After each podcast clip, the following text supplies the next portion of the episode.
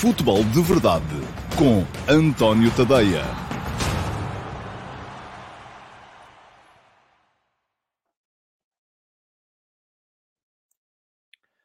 Ora, então, olá, muito bom dia a todos e sejam bem-vindos à edição de uh, quinta-feira, dia 13 de janeiro de 2022 do Futebol de Verdade. Hoje com muito para, hum, para conversarmos, porque houve, meias final, houve quartos de final da Taça de Portugal ontem, mais dois uh, jogos. Ontem tivemos então o apuramento do Flóculo do Porto Uh, graças a uma vitória sobre o Flóculo Vizela por 3 a 1, mas também o apuramento do Clube Desportivo Tondela, que venceu fora o Rio Ave por 1 a 0 após prolongamento. Portanto, já temos três dos quatro semifinalistas da Taça de Portugal apurados. Sporting e Flóculo Porto, que vão defrontar-se a duas mãos em março, e um, depois também o Clube Desportivo Tondela, que vai conhecer hoje o adversário quando se defrontarem em Portimão o Portimonense e o uh, Clube Desportivo de Mafra, uh, da segunda Liga. Vamos ver, o uh, Mafra é neste momento a única equipa de um escalão secundário ainda em prova. Um, vai ter que se bater hoje fora de casa contra o Portimonense da, da, da Primeira Liga para conseguir alargar a honra de ser um representante dos escalões secundários às meias finais da Taça de Portugal. Não vai ser com certeza fácil, mas disso já vou falar mais daqui a bocadinho, tal como falarei também, perdão, certamente um bocadinho da, da, da, do final da primeira volta da Liga Portuguesa, que vai acontecer hoje, finalmente, uh, com a realização desse Futebol Clube Famalicão Bessado, que foi adiado devido ao surto de um, Covid uh, na equipa da Bessado. Ora, muito bem, vamos lá ver comentários vossos para uh, o futebol de verdade de hoje. Também vos vou falar, e o título do, do programa, aliás, vai um bocado por aí, um, da, das declarações de Rui Costa ontem à BTV, uh, ah, porque foi a primeira vez que Rui Costa se pronunciou publicamente, ainda que no canal do clube, portanto, em ambiente absoluto e perfeitamente controlado, um, depois um, da troca de treinador do Benfica, a saída de Jorge Jesus e a entrada ou promoção de Nelson Veríssimo e também no seguimento de cada vez mais aparecerem uh, detalhes, alguns uh, sórdidos, da, eh, das escutas eh, que foram feitas a Luís Filipe Vieira enquanto era presidente do Benfica e da SAD do Benfica. Ora, comentários vossos. O primeiro de hoje, portanto, camisola amarela para o João Correia, foi o primeiro a comentar hoje. Uh, boa tarde, bom dia para mim ainda, João, peço desculpa. O que se passa por hoje em que presidentes de clubes de futebol, muito mais do que os políticos, têm receio de perguntas de jornalistas independentes. A entrevista de ontem, diz o João, foi apenas teatro. Ora bem, João, vamos lá ver. Eu não diria que tenha sido teatro, mas agora que já sabíamos todos que ia ser uma entrevista em ambiente controlado e os uh, dirigentes de clubes de futebol neste momento só dão uh, entrevistas aos canais dos seus próprios clubes e pergunta-me o João porque é que é assim. Ó oh, João, é assim porque podem. É assim porque a maior parte do, dos adeptos... Aliás, quando eu falei aqui disto no outro dia, logo apareceu gente a dizer... Ah, mas acho muito bem, porque os outros só querem é destabilizar. Portanto, as pessoas que conseguiram ver-se livres de uma ditadura uh, que, não, que não nos permitia ter imprensa livre, que achavam que o jornalismo tem que ser independente, tem que ser independente em tudo, menos na questão do clube desportivo. Porque no clube desportivo há muita gente que só acredita naquilo que vê no canal do seu clube. Ora, a partir desse momento, os clubes, um, quando passaram a ter os seus canais televisivos, uh, passaram imediatamente a canalizar tudo o que são conteúdos próprios para ali, por duas razões. A primeira é porque podem, porque são legitimados pelo comportamento dos seus adeptos mais uh, ferrenhos, que acham que ali é o único sítio onde há honestidade, porque tudo o resto está feito com os adversários. E a segunda é porque, ao mesmo tempo, também ajudam a viabilizar os seus próprios canais. Uh, porque, obviamente, ter um conteúdo como uma entrevista do presidente de um clube é algo que ajuda a viabilizar um canal porque um, com certeza que se uh, uh, houvesse a possibilidade de entrevistar por aí uh, o Rui Costa, o Jorge Lando Pinto da Costa, o Frederico Varandas, seja quem for, os canais televisivos e os jornais bater-se-iam todos pela, pela, por essa entrevista. porquê? Porque é uma coisa que vai concitar o interesse do público à partida. Agora, eu sinto-me muito mais confortável, como é evidente, num mundo em que este tipo de coisas são feitas uh, em, em, em, em, locais uh, independentes. Uh, mas também, enfim, temos que relativizar as coisas e ver aquilo que, um, que elas valem. E pronto, as entrevistas dos dirigentes desportivos hoje em dia valem o que valem, precisamente também porque são feitas sempre em ambiente controlado. E atenção, não estou aqui a apontar o dedo ao Benfica, como não apontaria ao Porto, nem ao Sporting, nem a seja quem for, porque todos fazem igual. E se todos fazem igual, é porque vocês, os consumidores, estão felizes com isso. Portanto, ponto final. Diz-me o JSA via Instagram, penso que o Rui Costa ainda não respondeu a nenhuma questão fora da agenda controlada por ele, não será fácil que aconteça de forma diferente? É, claro que sim. Não, é, não só não será fácil, não será possível, não vai acontecer. Esqueçam. Por isso é que eu acho sempre piada quando... Aliás, esta entrevista, não sei a que propósito, gerou ali uma... uma, uma, uma nos jornais todos, toda a gente fez uh, inquéritos a, a, a, antigos dirigentes, a sócios, a que, chamam sócios notáveis, quais eram as perguntas que iam fazer uh, ao presidente do Benfica se pudessem. Enfim, mas não, não, não vale a pena, não vai acontecer, nunca vai acontecer, e enquanto este paradigma não mudar, não vai acontecer em clube nenhum.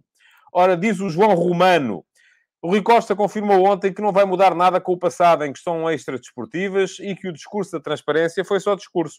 Arrisca-se a apagar o seu passado bonito como jogador. Não creio que seja tanto assim uh, João não, não, não, não estaria tão, uh, não puxaria tanto a coisa para esse lado como o João está a puxar. Diz o Paulo Neves, uh, pergunta-me o que disse o Rui Costa. Nada, porque as verdadeiras perguntas não lhe foram feitas.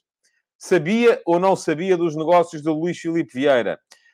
Um, e uh, continua o Paulo Neves, se não sabia o que fazia como vice-presidente. Se sabia, foi cúmplice ou alguma vez tentou denunciar a situação? Está satisfeito com toda a estrutura do futebol? Bom, essas eram as perguntas que se calhar deveriam, de facto, algumas delas deveriam ter sido feitas e não foram. Uh, mas, uh, de qualquer modo, um, já lá vou, já vou chegar a esse tema. Esse vai ser o tema com que vou encerrar o uh, futebol de verdade de, de, de hoje.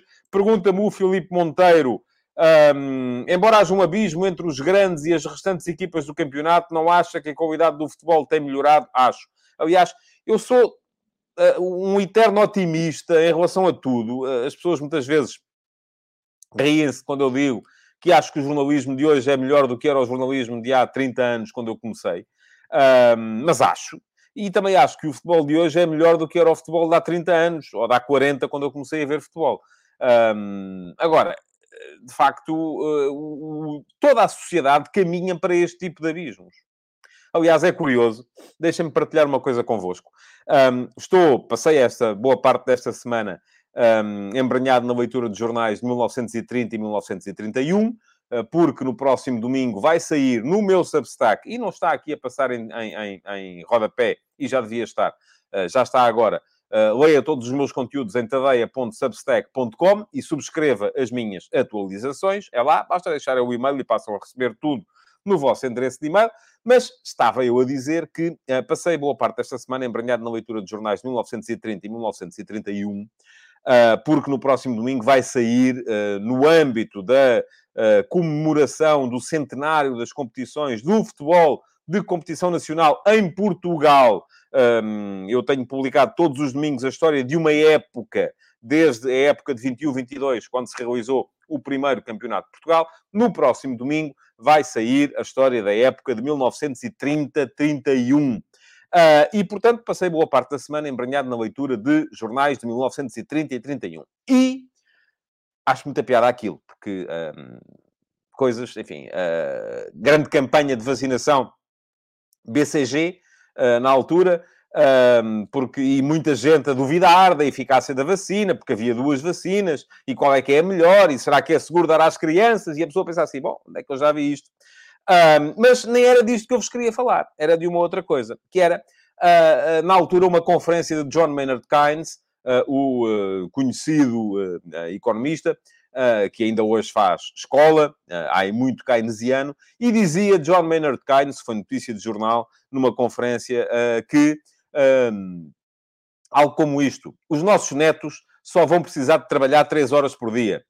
Uh, e também olhei para aquilo e pensei assim: caramba, uh, eu faço parte dessa geração, dos netos da, da, da geração do Sr. Keynes, e ainda estou aqui a ter que trabalhar 9, 10 horas, porque esse, essa promessa das 3 horas por dia não chegou. E porquê é que não chegou? Porque houve variáveis, naturalmente, que não foram uh, contempladas na altura no pensamento de, de, de Keynes, um, que, e que têm a ver precisamente com a concentração de riqueza, e isso tem muito a ver também com a, a razão pela qual o abismo entre os grandes e os mais pequenos tem aumentado, sendo que na globalidade o futebol está melhor. Um, porquê? Porque a concentração de riqueza está cada vez mais a virar-se para os tais um, 5% da, da, da um, de, quem, de quem compete e são esses que vão mandar cada vez mais uh, no panorama do futebol nacional e internacional. Ora, muito bem. Mais comentários vossos. Uh, muito bem, vamos lá ver. O Michel Alves diz: tudo tem um preço, uma dignidade. Rui Costa teve um preço, deixou-se usar e manipular pelo Vieira com a promessa de ser o futuro presidente do Benfica, mas com isso perdeu a dignidade. É a sua opinião, Michel. Eu mais uma vez volto a dizer, não iria tão longe. O Pedro Santos diz-me: ontem começou o renascimento do Barcelona. Foi um. um eu não vi, mas uh, pelo que já li, pelo que já ouvi, terá sido um, um, excelente jogo, o Real Madrid-Barcelona, do primeiro jogo da um, semifinal ou da final a 4 da Supertaça Espanhola, realizada na Arábia Saudita, uh, e com uma boa, uma boa prestação da equipa do Barça, que perdeu à tangente, mas perdeu, pronto, continua a perder, e a questão é esta, haverá vitórias morais quando se trata do, uh, do Barcelona, um, enfim, não, não creio, mas de qualquer modo, volto a dizer aquilo que tenho dito sempre desde o início da época. Acho que este Barça tem melhor equipa do que os resultados que tem feito. Portanto, vamos ver uh, o, que é que, o que é que vai sair ainda dali. Diz o Rui Martins, grande tom dela, era fantástico uma equipa do interior chegar à final da Taça de Portugal, apesar de para o negócio não ser nada bom, para a Federação e companhia. Oh, oh Rui, eu acho que aí é, é um bocadinho irrelevante se vai o tom dela ou se vai o Portimonense, não é? Porque... Uh, Uh, embora eu perceba a sua ideia, não é? Quer dizer, ir uma equipa do interior não é a mesma coisa do que ir uma equipa do litoral, mas será sempre uma equipa uh, fora dos grandes centros, e isso é, uh, é, é, é, é, do meu ponto de vista, bom. muito bem, mais comentários. não há, assim, para já, pelo menos daqueles que entraram antes do, do programa começar, não há, assim, mais nada de extraordinário. Portanto, vamos um, começar com, com, com, a agenda de hoje uh, para vos falar, em primeiro lugar, dos jogos de, de, de ontem. Os jogos que se realizaram ontem. Uh, primeiro que tudo, o Rio Ave Tondela, um jogo cauteloso de parte a parte. Não pareceu um jogo muito excitante, pelo menos na parte em que ainda, ainda estava, em que ainda vi. Um, depois acabei por não ver o jogo, o jogo completo. De qualquer modo, uh, a expulsão do Aderwan uh, com 62 minutos de jogo acabou aparentemente por uh, condicionar de tal maneira depois a ação da equipa do Rio Ave, que o Tondela, mesmo sem arriscar muito, acabou por marcar, fazer um golo, ganhou no prolongamento, 1 a 0, seguiu para as meias finais, deve ser parabenizado por isso, como deve ser parabenizado o Rio Ave por ter chegado aos quartos de final.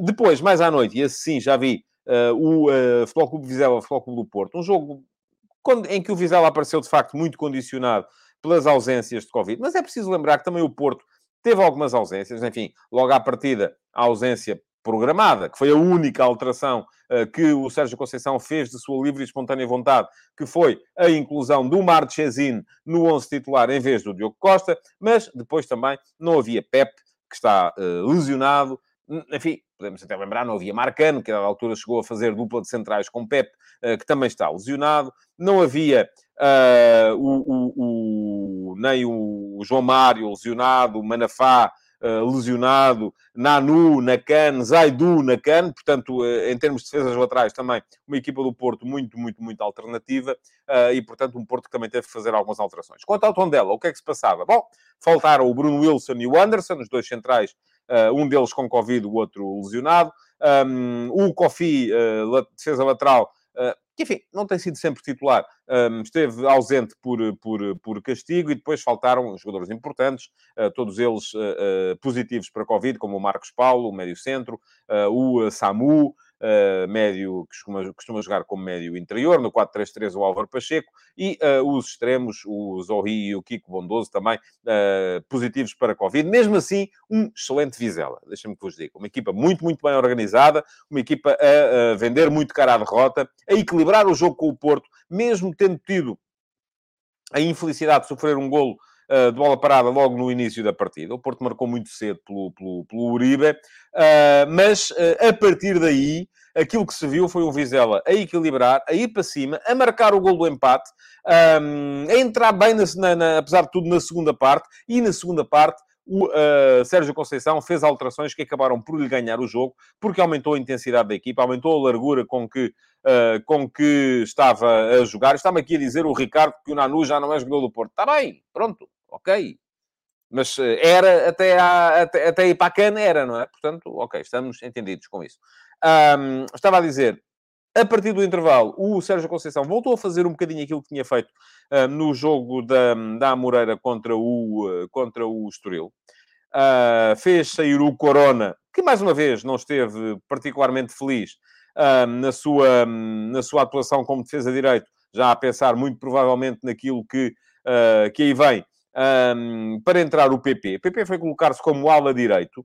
O Dias até baixou um bocadinho no campo para se colocar como ala esquerda. Acho que eu ia um bocadinho uma, uma tentativa de ensaiar uh, o, o, o, um 3-5-2 ou um 3-4-3. Uh, ah, porque uh, depois o Otávio saiu da direita, passou a jogar muito mais Uh, muito mais por dentro, uh, juntamente com o uh, Fábio Vieira, que entrou muito bem no jogo e foi, um do meu ponto de vista, fundamental. Os dois no apoio direto ao Evanilson, o único ponta de lança a partir daí, e o Porto começou a meter uh, mais intensidade, mais capacidade, mais qualidade ofensiva no jogo, acabou por uh, encostar o Vizela atrás. É verdade que o Vizela ainda teve ali ocasiões para fazer o 2 a 1, uh, tal como teve ocasiões para fazer o 2 a 1. O Porto acabou por fazer o mesmo. O Porto fez também depois o terceiro e acabou por ganhar com justiça, do meu ponto de vista. Mas uh, ainda assim, de realçar a réplica excelente que o Vizela foi dando ao Foco do Porto durante todo o jogo, a mostrar que, mesmo muito debilitado, foi capaz de vender muito cara à derrota e fica a minha curiosidade para se perceber o que é que este Vizela vai ser capaz de fazer já no próximo fim de semana contra o Sporting. O Vizela, sem, com certeza, muitas possibilidades de rodar, uh, mas também, vamos lá ver, muitos dos jogadores que jogaram ontem não estão assim tão sobrecarregados.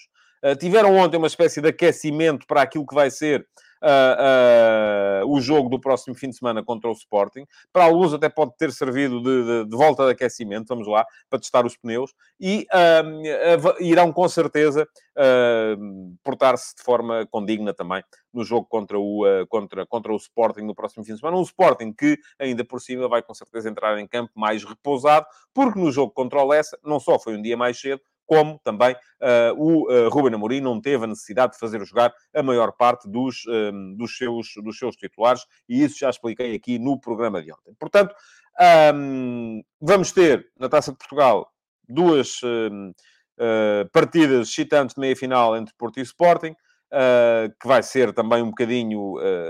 Uh, vamos ter um, também direito aqui a um aquecimento para o campeonato já muito, muito em breve no, no Dragão. Portanto, vamos ter nos próximos uh, dois, três meses três confrontos diretos entre o Flóculo Porto e Sporting.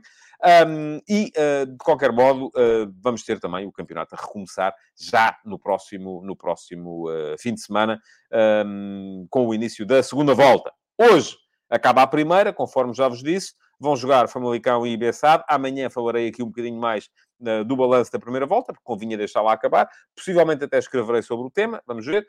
Um, hoje de manhã escrevi sobre outro tema, não escrevi nem sobre a Taça de Portugal, nem sobre a entrevista do Rui Costa, escrevi sobre aquele caso um, rocambolesco que se passou ontem na Taça da África das Nações, uh, com o árbitro do jogo entre a Tunísia e o Mali uh, a acabar o jogo duas vezes antes do tempo, uh, e a fazer-nos pensar a todos que isto, enfim, sem a tecnologia as coisas eram muito mais complicadas. Entretanto, já parece ter aparecido aqui uma explicação, não sei se é real, uh, se é só, se é oficial ou se nem é real nem oficial, é que parece que o árbitro zambiano estava uh, com o início de insolação e que por isso mesmo a coisa não lhe terá corrido tão bem. Quem quiser saber o que eu penso sobre o tema é dar um salto a tadeia.substack.com, subscrevam as atualizações e podem também votar nas sondagens que lanço todos os dias no Instagram. A sondagem de hoje foi mesmo na brincadeira, portanto não é para levar muito a sério, mas podem lá votar também, já agora. Eu posso dizer-vos qual é que era,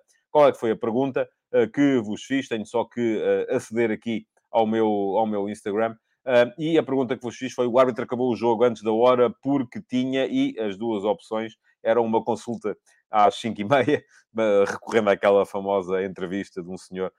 e a outra opção era porque tinha o relógio avariado. Neste momento, 70% de vocês vão pela opção uh, entrevista às 5h30, 30% pela opção relógio avariado. Era uma brincadeira, uh, não, não é sequer para, para levar a sério. Muito bem, hoje também temos então o Portimonense Mafra, uh, o último jogo dos quartos de final da Taça de Portugal, o sétimo classificado da Primeira Liga a receber o décimo classificado da Segunda. Vai ser com certeza um jogo interessante de seguir. Um, o Portimonense vem de duas derrotas consecutivas. Uh, perdeu por 3-2, mas vendeu muito cara a derrota também com o Sporting em, em uh, Alvalade e um, perdeu por 2-1 em casa com o Marítimo no último fim de semana. De qualquer modo, o Mafra, atenção, não perde há quatro jogos, apesar de estar em décimo lugar. Vem de uma situação complicada de Covid também. Só perdeu um dos últimos 10 jogos, que foi um jogo com o Farense, uh, e já eliminou o Moreirense na Taça de Portugal. Portanto, não é uma equipa para ser encarada de forma ligeira. Uh, vamos ver o que é que, o que, é que vai uh, sair dali. Amanhã cá estarei também, com certeza, para vos falar do tema, bem como do uh, final da primeira volta da Liga Portuguesa. Ora, comentários vossos. Um, o Luís Filipe Maia diz qualquer explicação sobre esse tema vai sempre deixar suspeição, nunca descartar o facto de poderá ter havido um resultado combinado ou um conjunto de momentos do jogo combinados. Pois, eu também já, já, um, já me falaram nessa, nessa teoria eu não sou nada de diabolizar o universo das apostas. De qualquer modo, uh, para haver resultado combinado, eu não, não, subscrevo essa, essa ideia, porque se o árbitro tivesse uh, sido corrompido e uh, estivesse a tentar assegurar que o jogo acabava com aquele 1 a 0, não teria, por exemplo, marcado um penalti contra o Mali que a Tunísia desperdiçou. Era um bocadinho brincar com o fogo. Portanto, não vou muito a, a essa, a, essa, a essa ideia. Um, de qualquer modo, enfim, é aquilo que. Hum, explicação real, com certeza, nunca, nunca vamos ter. Vamos ficar apenas pelas uh, explicações, se calhar, oficiais, e esta da insolação acaba por não ser má de todo. Bom, uh, vamos então entrar. Ah, antes de falar de Rui Costa, ainda a questão do mercado do Porto, só para assinalar que uh, o, o Sérgio Oliveira já está então na Roma. Uh, já estava ontem em Roma, neste momento já é oficial a sua apresentação. O negócio acaba por ser um negócio possível uh, para o Porto, não é extraordinário, é um empréstimo com opção de compra uh, que aparentemente estará à volta dos 13 milhões de, de, de euros. E fala-se cada vez mais da possibilidade de Corona então ainda rumar ao Sevilha neste, neste mercado de janeiro. os valores de que se fala, 3 milhões sendo que o Porto nem recebe tudo, porque o Twente ainda tem percentagem do passe do jogador e o próprio jogador também tem percentagem do seu próprio passe, são valores, eh, enfim, de mercado de janeiro. E daí que eu diga sempre que, uh, que o mercado de janeiro é um mercado uh, que não é muito favorecido pelos clubes e não é, não é coisa que me uh, chite grandemente. Uh, Fala-se então dos tais 3 milhões de, de euros, enfim, é aquela questão de se perceber que o Porto, uh, neste momento, Corona conta pouco. Os últimos dois jogos teve que jogar porque não havia mais ninguém para ocupar a posição de lateral direito e saiu sempre uh, ao intervalo. Uh, portanto, conta pouco ou nada para Sérgio Conceição. Se conta pouco ou nada, se o Porto não vai renovar contrato com ele, porque aparentemente não vai, e se ainda por cima o a ideia é ele sair a custo zero no final da época, então mais vale vender por pouco que seja neste momento. Pergunta-me o Ruben Lima se com a saída de Corona, se eu não acho que o Porto fica a precisar de um extremo, acho que não. Uh, tanto não fica que o Corona tem contado zero uh, para aquilo que tem sido esta época. E essa ideia de. Uh, essa ideia de, de estarmos, sempre que sai um jogador, é preciso ir comprar outro. Enfim, isso é um bocadinho contraditório com a ideia de um, potenciar os, os, valores que lá estão, não é? O Porto tem jogadores, uh, neste momento, uh, ainda daquela geração que ganhou a UEFA Youth League em 2019, à espera de espaço. E, aliás, o mesmo, a mesma coisa se diz do Sérgio Oliveira. Digo acerca do Sérgio Oliveira. E diz-me aqui o Marco Lopes. Então, agora estão a falar de Eustáquio. É estranho, porque o Eustáquio é grande jogador e vai vivo à bancada. Enfim, pô, enfim. Eu acho que o Eustáquio é um excelente jogador e o Eustáquio pode ser uma boa aposta para qualquer um dos três grandes. Agora, não é na lógica do, ai, como foi embora o Sérgio Oliveira, bora lá buscar o Eustáquio. Não, isso não. Porque, como foi embora o Sérgio Oliveira, estão lá jogadores que o Porto tem que potenciar. Uh, e o Sérgio Oliveira já não estava a jogar na equipa do Porto. Era um jogador que ia para o banco. Uh, não, não era sequer titular. Portanto, uh, a ideia não é, ah, como foi aquele, agora vem outro. Não.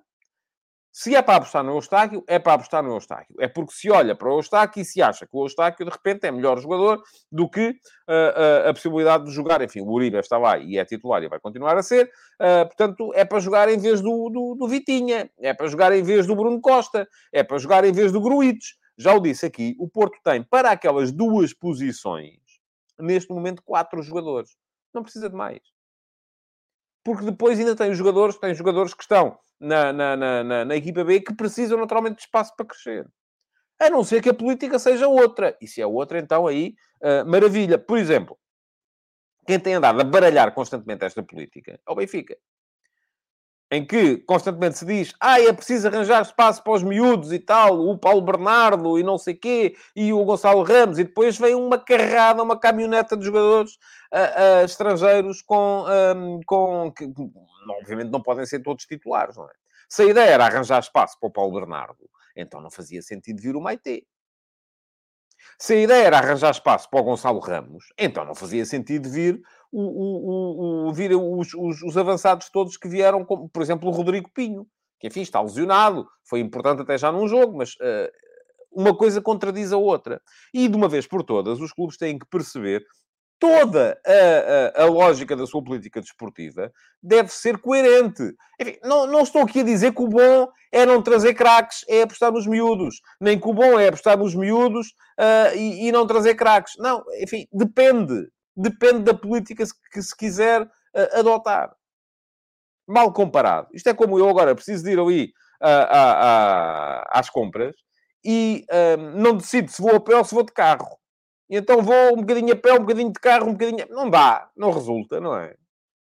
Não resulta. Tem que optar por uma das opções, porque tem que ser coerente. Uh, o, João Miguel, o Jorge Miguel Henriques diz essa teoria dos miúdos serem bons, se calhar não são assim tão bons. Dá a pensar, pronto, então se não são assim tão bons, corra-se com os miúdos e aposte-se nas aquisições. Não é? Não dá é para manter lá os miúdos e dizer, é pá, é preciso dar-lhes espaço e andar a trazer mais jogadores. O uh, Pedro Esteves pergunta: o Maite ocupa o lugar do Paulo Bernardo? O Paulo é 8 e o Maite foi contratado para 6. Apesar de não ser. Eu, por acaso, não tenho nada essa ideia, oh Pedro. Eu acho que, enfim.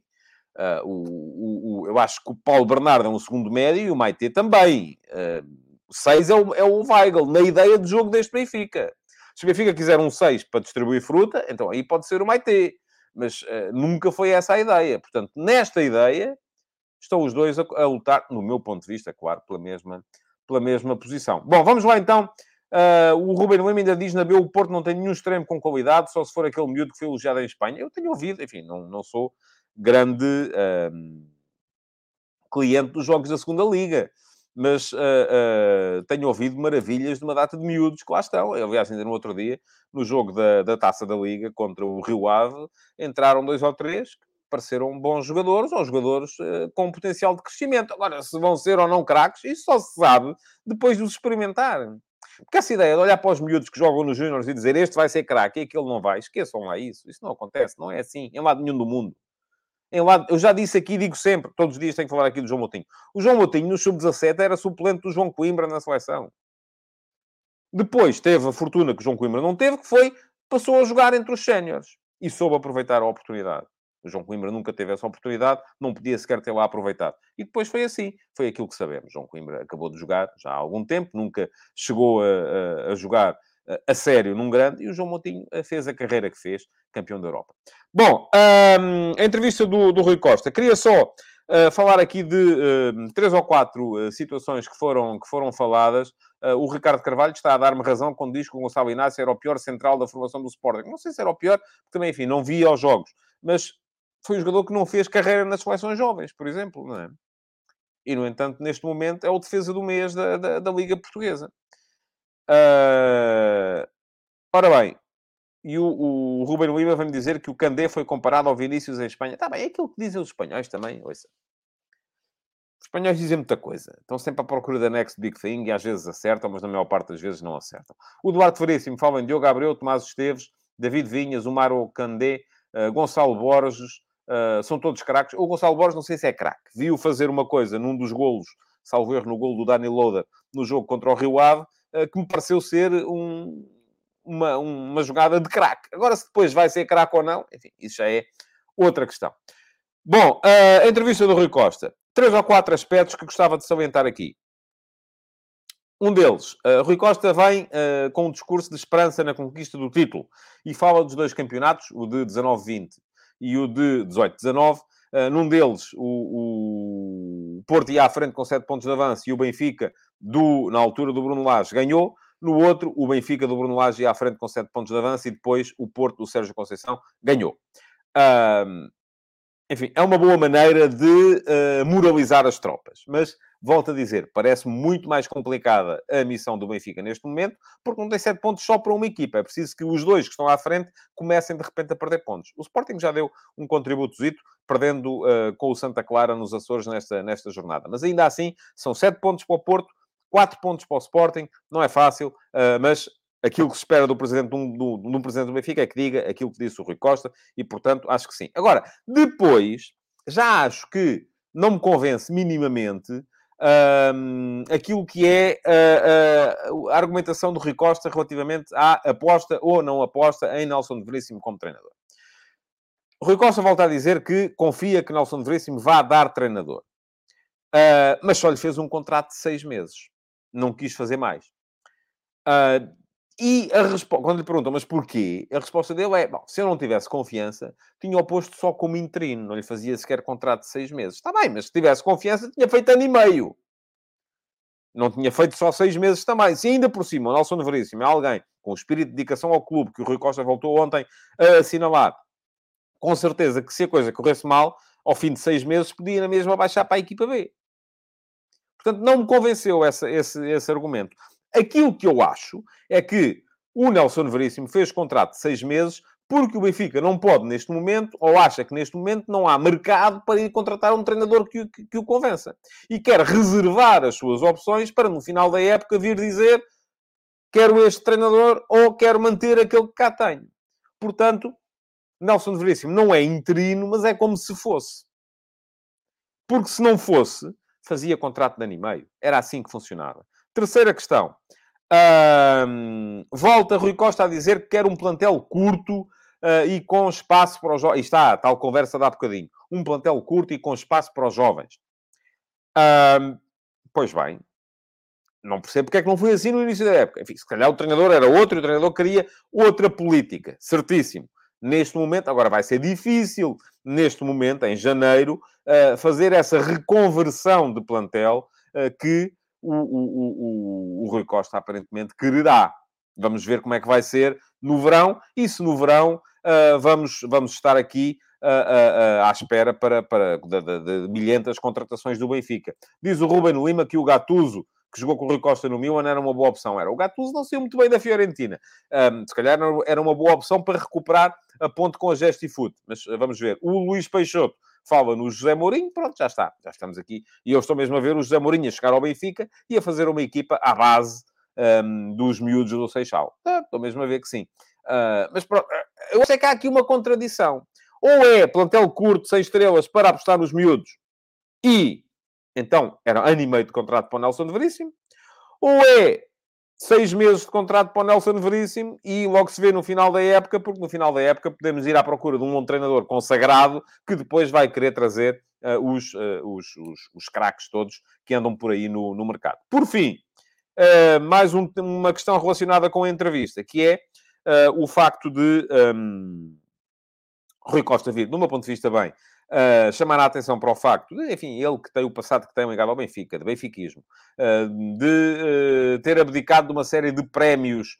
Um, e atenção, diz-me aqui o Pedro Madureira que em junho, julho, o presidente era outro, não era o Rui Costa. Sim, mas era administrador e não está de acordo. Eu já, já saí de muito sítio porque não estava de acordo com as linhas mestras.